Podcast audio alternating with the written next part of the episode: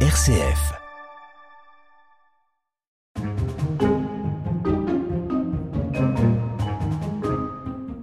On l'appelle ici la CIGV, autrement dit la Cité internationale de la gastronomie et du vin. Sur 6 hectares et demi, mélangeant lieux d'exposition, restaurants, villages, hôtels et logements, c'est en mai dernier que s'est ouvert à Dijon cette cité dont la vocation est de donner aux visiteurs les clés pour comprendre le repas gastronomique des Français, entré en 2010 sur la liste du patrimoine culturel immatériel de l'humanité. Alors sous le soleil, nous sommes ici sur l'esplanade menant à cette cité devant un spectaculaire canon de lumière. Oui exactement, le, canon de, lumière qui, euh, qui, est situé sur la, gauche du parvis est l'élément euh, architectural euh, phare du projet. Laurent Cessin, animateur de l'architecture et du patrimoine pour la ville de Dijon et la signature même de son architecte, donc Anthony Béchu, euh, qui a souhaité euh, par ce, cet élément eh bien, euh, créer un signal véritablement pour ce, nouveau lieu, justement, cette nouvelle cité internationale de la gastronomie et du vin, qui est aussi un nouveau quartier, puisqu'il n'y a pas que des, des, commerces, des espaces d'exposition, il y a aussi vraiment des gens qui y vivent. Et donc c'est un véritable signal, un appel à, à, venir découvrir et à créer du lien entre la ville ancienne qui est juste à côté justement de cette cité et euh, ce lieu qui est l'ancienne hôpital général de Dijon, donc un espace complètement reconverti euh, pour, cette occasion.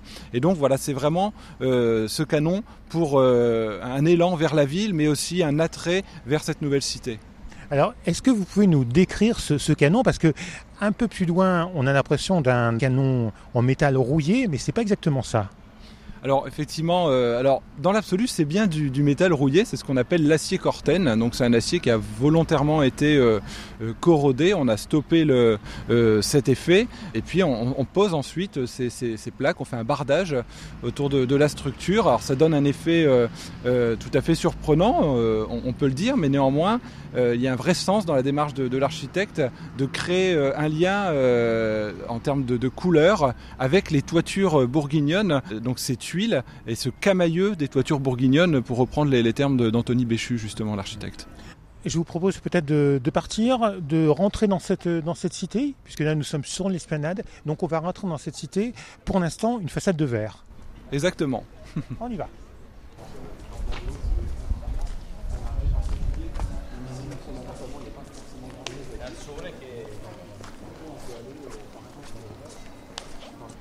Donc là, ici, nous traversons cette, euh, ce hall central et nous arrivons donc dans ce village, le village de, cette cité internationale de la gastronomie et du vin, donc village à, à ciel ouvert bien évidemment. Alors on, on est peut-être un peu loin de l'hôpital de 1204 là. Oui, effectivement, aujourd'hui, euh, c'est un espace qui a été complètement transformé. On a un ensemble de, de, boutiques, de, cellules commerciales qui ont été installées ici. Euh, mais néanmoins, euh, à travers justement cette, ce raménagement, la, question de la, gastronomie, c'est aussi la question de l'hospitalité. Et on a souvent tendance à dire que c'est une, continuité de, cette histoire hospitalière, de, l'accueil, justement des, gens en fait dans ce lieu. Donc j'ai parlé de, d'hôpital datant de 1204. C'était un, hôpital général qui a fermé en fait il y a peu de temps, il y a quelques dizaines d'années euh, seulement. Ah oui, euh, même moins que ça en fait, hein, puisque l'hôpital euh, général de Dijon a fermé ses portes en 2015. Les derniers services sont partis d'ici en 2015, donc finalement les, choses se, sont faites très rapidement, euh, même si on peut avoir l'impression que ce projet s'est inscrit dans, dans la durée, mais néanmoins les choses se sont, se sont faites très vite. Et comme vous le disiez, c'est le, premier hôpital fondé sur ce site l'a été en 1204. C'est le duc de Bourgogne, E de Troyes, qui le fonde à cet emplacement. Et à l'époque, ça s'appelle l'hôpital du Saint-Esprit. Et il y a une chose qui est toujours très intéressante à, dire, à partager, c'est qu'à l'origine, on ne le voit plus du tout aujourd'hui, hein, on était véritablement sur une île. On était à l'extérieur de la ville, d'une part, euh, et on était au milieu d'une île. Il y avait les bras d'une rivière qu'on appelle Louche, hein, c'est la rivière principale de, Dijon, qui coulait un peu tout autour, qui montrait justement euh, la volonté bah, d'isolement aussi de, ces malades euh, qu'on accueillait ici, mais aussi des orphelins et des pèlerins, puisqu'on était sur la route vers, vers le sud et la vallée du Rhône. Alors ici, nous sommes donc au, cœur de, de ce village ici dans cette cité. Devant nous, il y a le, manège à moutarde, évidemment. Chers auditeurs, nous sommes à Dijon tout de même. Euh, un peu plus loin, une épicerie fine. Si on, vous demande, Laurent Cessin, vous qui êtes un, grand spécialiste du patrimoine, quel était euh, ce qu'il y avait de plus important à garder ici en termes de patrimoine? Ah bah, il y avait, euh, je vous propose d'y aller juste après, le plus ancien édifice euh, conservé sur le site du XVe siècle, la chapelle Sainte-Croix de Jérusalem, qu'il était évidemment euh, impossible de, détruire naturellement. Mais ce qui était aussi intéressant, ce sont tous ces bâtiments hospitaliers qui se sont constitués au fil du temps en formant de, de grandes cours, de, jolies cours aussi, qui sont fort agréables à, à traverser aujourd'hui. Et donc c'était important aussi d'avoir cette dimension bah, de cette vie de, de toutes ces, ces, ces, personnes qui sont passées par ici, qui ont été accueillies, qui se sont fait, fait soigner euh, au, au, fil des siècles. On continue notre visite, Laurent Cessin Où est-ce qu'on va? Dites-nous. Bah écoutez, je vous propose, euh, puisqu'on on se le disait à l'instant, d'aller à la chapelle eh Sainte-Croix de Jérusalem. Alors, alors allons-y. Allons-y.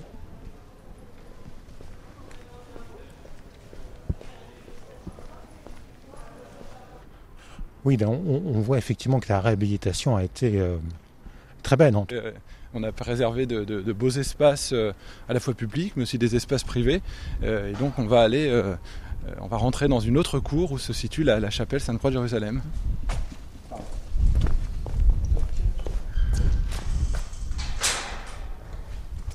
Et c'est extrêmement calme, alors qu'on est, on est à deux pas de, de, la voie ferrée, on est à deux pas d'Avis, mais là on est dans un, dans une, dans une cour tout à fait calme où plus aucun bruit ne passe. C'est impressionnant.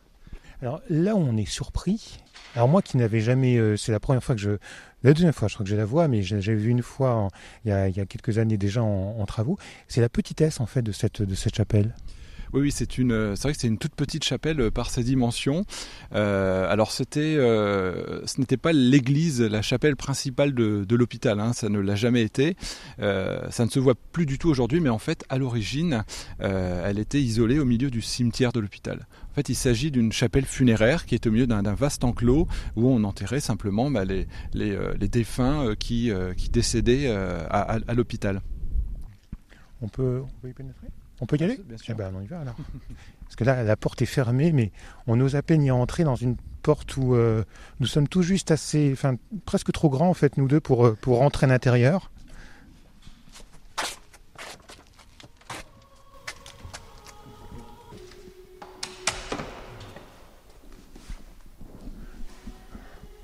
Donc nous sommes à l'intérieur de cette chapelle. Alors je parle tout doucement parce qu'on n'est pas, on n'est pas seul.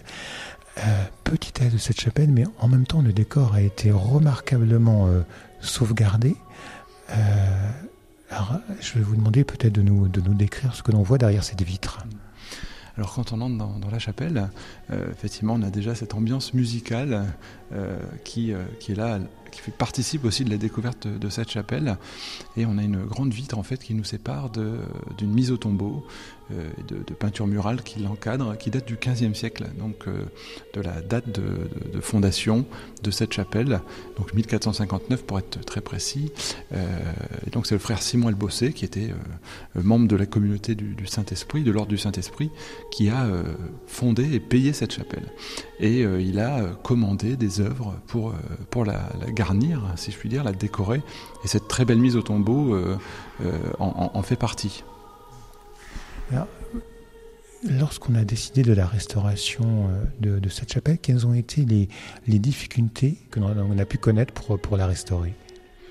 Alors, les, la difficulté euh, principale, si j'ose dire, c'était d'être situé au milieu d'un vaste chantier. Parce qu'évidemment, on n'était pas le, le, seul chantier au sein de cette, euh, ce qui allait être la, la future cité internationale de la gastronomie et du vin à l'époque. Donc c'était sans doute la, difficulté la plus, la plus importante. Euh, après, évidemment, on intervient sur un monument historique euh, classé. Donc c'est un monument sur, auquel on, porte une grande attention lorsqu'on on procède à des travaux de restauration. Mais on a fait appel à un architecte en chef des monuments historiques, Martin Bacot, qui a piloté cette, opération. Et euh, voilà, le, résultat qu'on qu découvre aujourd'hui euh, euh, traduit une, volonté euh, de restituer le caractère funéraire en fait de, cette chapelle parce que euh, c'était sa vocation initiale. On exposait les, morts avant de les inhumer euh, initialement et on l'a fait pendant des siècles. Et c'est ce caractère funéraire qu'on a voulu restituer avec quelque chose d'assez dépouillé, avec une décoration qui, euh, et des œuvres exposées qui, qui, rappellent justement cette vocation. Mais il n'y a pas que cette mise au tombeau dans cette chapelle, puisque devant nous, on a des... Est-ce qu'on peut appeler ça des tableaux sculptés? Alors oui, oui, ce sont effectivement des tableaux sculptés. On, parle de haut relief, mais euh, dans, le fond, euh, c'est bien, ce sont bien des scènes qui sont représentées dans ces hauts reliefs, donc qui sont des, scènes de la vie du Christ. Mais on a aussi des, pierres, des pierres tombales, des, cénotaphes, donc des monuments funéraires qui sont exposés, exposés ici. Et donc on a un ensemble d'œuvres de nature un peu diverses, mais qui toutes s'inscrivent vraiment dans le rappel de l'histoire de cette chapelle au cours des siècles. Et lorsqu'on a commencé cette restauration de, cette chapelle, est-ce qu'on a découvert des choses? Alors oui, on a découvert euh, plusieurs choses euh, tout au long de la, restauration. Alors il y a eu une chose tout à fait inédite qui a été découverte ici dans, dans, les maçonneries euh, de l'un des murs. C'est un, un, mot, un manuscrit du milieu du 19e siècle qui a été retrouvé intact par un, maçon qui travaillait sur le chantier. Et donc c'était un de ces aïeul professionnel, si je puis dire, qui, qui, avait laissé un mot lors de travaux précédents de restauration euh, en disant euh, qu'il avait été euh, congédié d'un navire euh, et qu'il travaillait pour euh, un patron, une entreprise qui, était située justement à, Dijon. et donc il dit en concluant son, son message qu'à cette époque règne à Dijon la, la plus grande misère. donc c'était tout à fait surprenant et surtout de trouver un, un, un modeste bout de papier dans la maçonnerie. Bon, l'histoire ne dit pas si le, le, maçon de notre époque a laissé lui aussi un mot en tout cas, on ne lui en voudra absolument pas de, marquer l'histoire. tout à fait, tout à fait. on, on ressort de cette chapelle. On ressort de cette chapelle, on sait ça, et nous revenons sur cette, sur cette cour ensoleillée. Nous avons de la chance aujourd'hui. Oui, oui, oui, mais c'est c'est pas c'est pas c'est pas surprenant. Il fait toujours très beau à, Dijon, n'est-ce pas? Tout le monde le sait. Exactement. Euh, donc vous parliez de, de choses euh, un peu euh, originales qui ont été euh, découvertes pendant cette restauration. On a aussi une pièce très très rare en fait qui a été découverte en tout cas au niveau de la toiture. Donc on a un, petit clocher qui s'élève, une petite flèche qui s'élève au-dessus de de la chapelle, et en haut on a une pièce conique qui a été qui a été retiré et remplacé par une, par une copie, euh, étant donné son état de, dégradation. Mais euh, on l'appelle une jupe en plomb, cette pièce. Elle est exceptionnelle dans le sens où c'est une pièce euh, en plomb, donc comme vous l'avez compris, décorée de, petits motifs d'architecture, une pièce en plomb peinte en fait, et c'est quelque chose d'extrêmement rare. on a très très peu d'exemples et on a eu la chance bah, lors de la restauration de pouvoir euh, mettre au jour, en tout cas, euh, de, redécouvrir cette pièce qui était au sommet de la flèche de, la chapelle.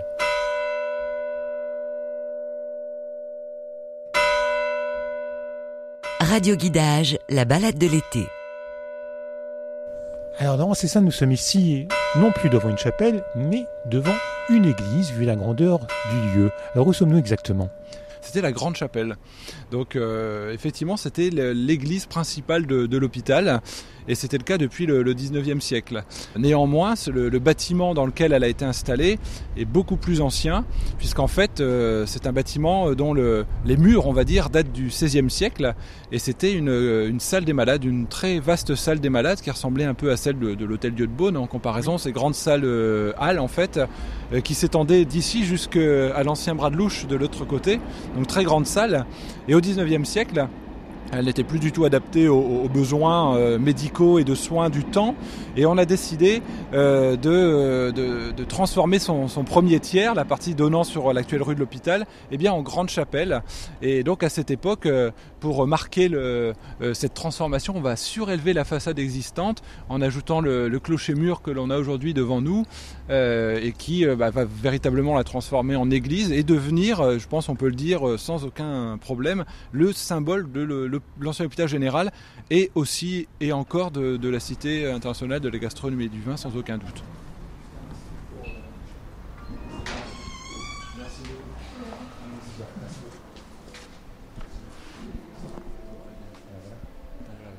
Alors là, effectivement, nous sommes dans cette, euh, dans cette église qui n'a absolument rien à voir intérieurement avec la chapelle que nous venons de, de rencontrer. Là, on est dans une illustration un peu postmoderne, si on peut dire. Oui, oui, bah, tout à fait. Euh, contrairement à la chapelle Sainte-Croix de Jérusalem où on a voulu restituer euh, justement le, bah, le caractère religieux aussi initial du lieu, ici on est dans un espace euh, d'interprétation autour du vin et de la gastronomie qui est venu prendre place dans une ancienne chapelle. Mais néanmoins, l'enveloppe, elle, n'a pas été modifiée. Elle a même été restaurée de, manière quasi intégrale. On a préservé toutes ces peintures murales, les lambris peints également qui s'élèvent au-dessus de nos têtes, qui étaient euh, déjà euh, présents auparavant, parce que c'est la décoration du 19e siècle. Et tout le cœur a aussi été conservé avec la statuaire euh, qui a été restaurée aussi à cette occasion. Donc c'est vrai qu'on a une vraie surprise en rentrant dans, ce lieu et un, contraste qui est à la fois un, vrai rappel historique du lieu, mais aussi une évocation de la région plus largement grâce aux expositions qui se déploient aujourd'hui. Alors, vous, nous avez dit, pour celles et ceux qui connaissent, qu'en fait, cette chapelle, elle est un peu équivalente à la Sainte des Pauvres d'Hôtel-Dieu à Beaune?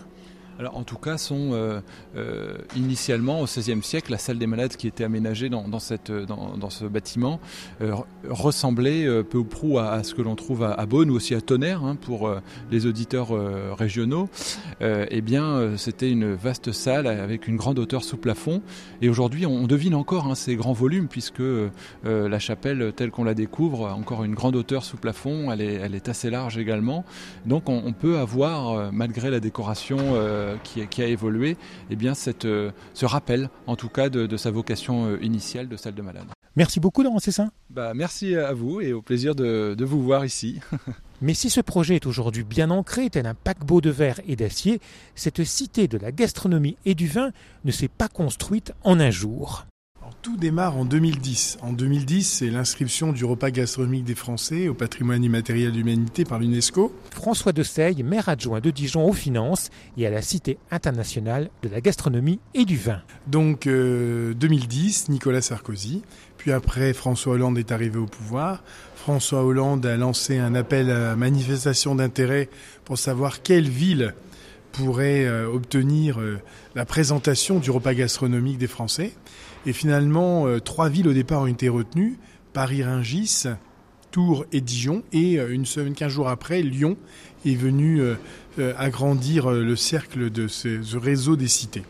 Donc chacune de ces villes a eu une particularité un thème précis et Dijon a eu le repas gastronomique des Français autour du vin. Nous avons nous-mêmes lancé un appel à manifestation d'intérêt pour savoir quelle euh, entreprise pourrait travailler avec nous, quelle société pourrait travailler avec nous.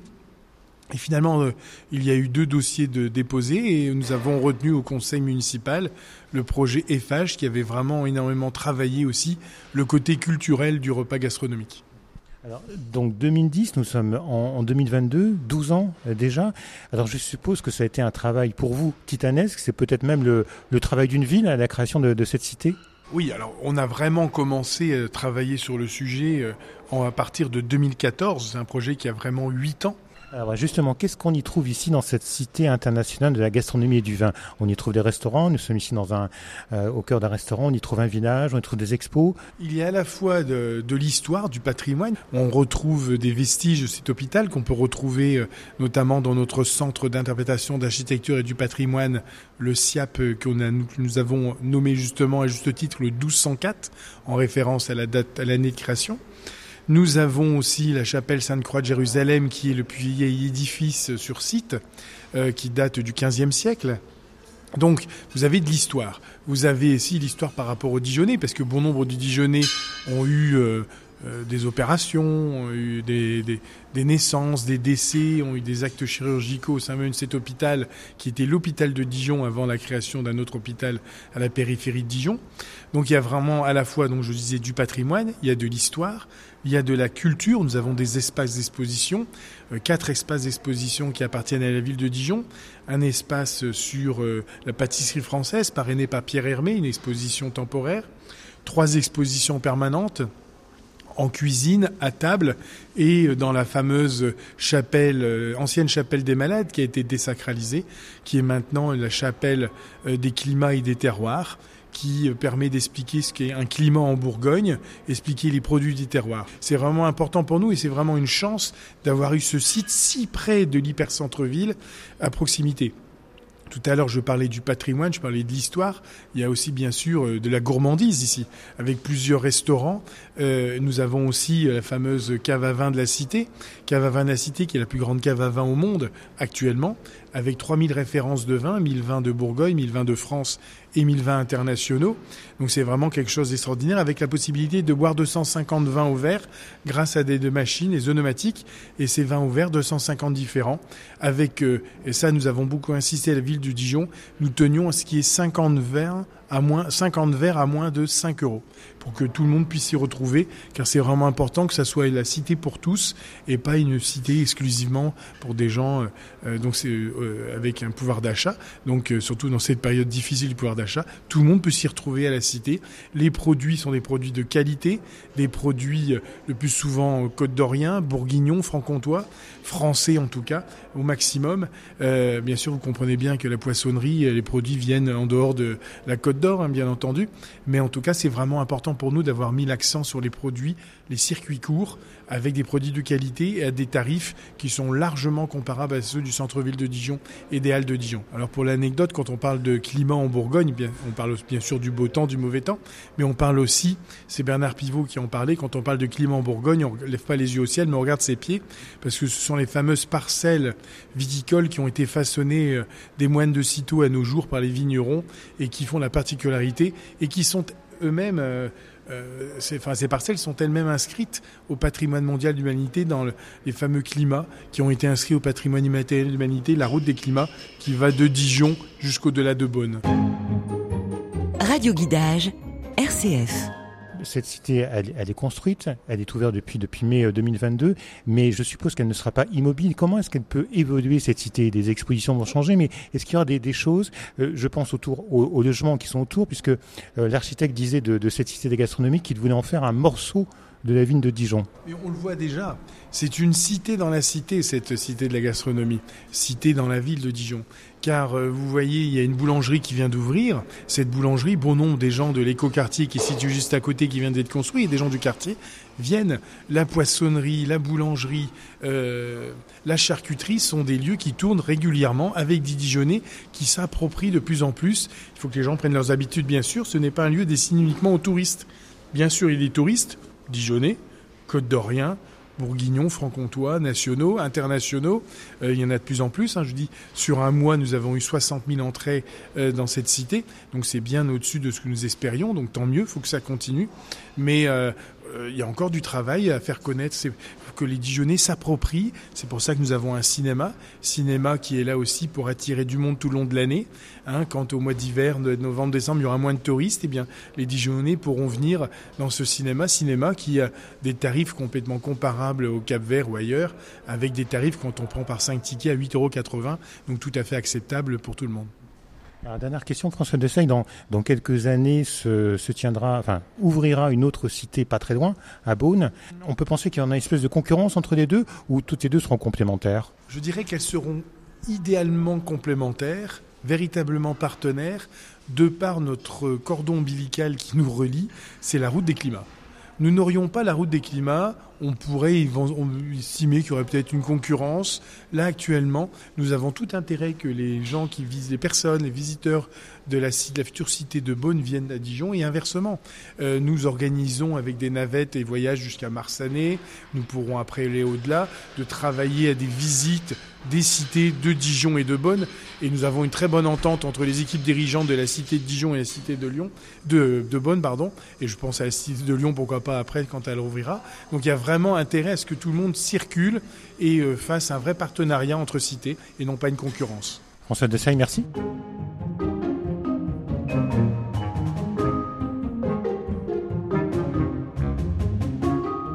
Célébrer l'art de vivre à la française, c'est là l'objectif de cette cité internationale de la gastronomie et du vin située sur le parvis de l'UNESCO à Dijon. On y parle en ce moment pâtisserie avec l'exposition temporaire C'est pas du gâteau, le secret de la pâtisserie à la française par Pierre Hermé ou encore le petit théâtre du bien manger et du bien boire. Et bien sûr, la cave à vin et ses 3000 références, la cuisine expérientielle ou encore le 1204. 1204, c'est l'année de fondation de l'hôpital général, mais aussi là un centre d'interprétation de l'architecture et du patrimoine, un lieu qui nous aide à plonger dans le passé, un temps où bien manger n'était pas encore tout à fait un art.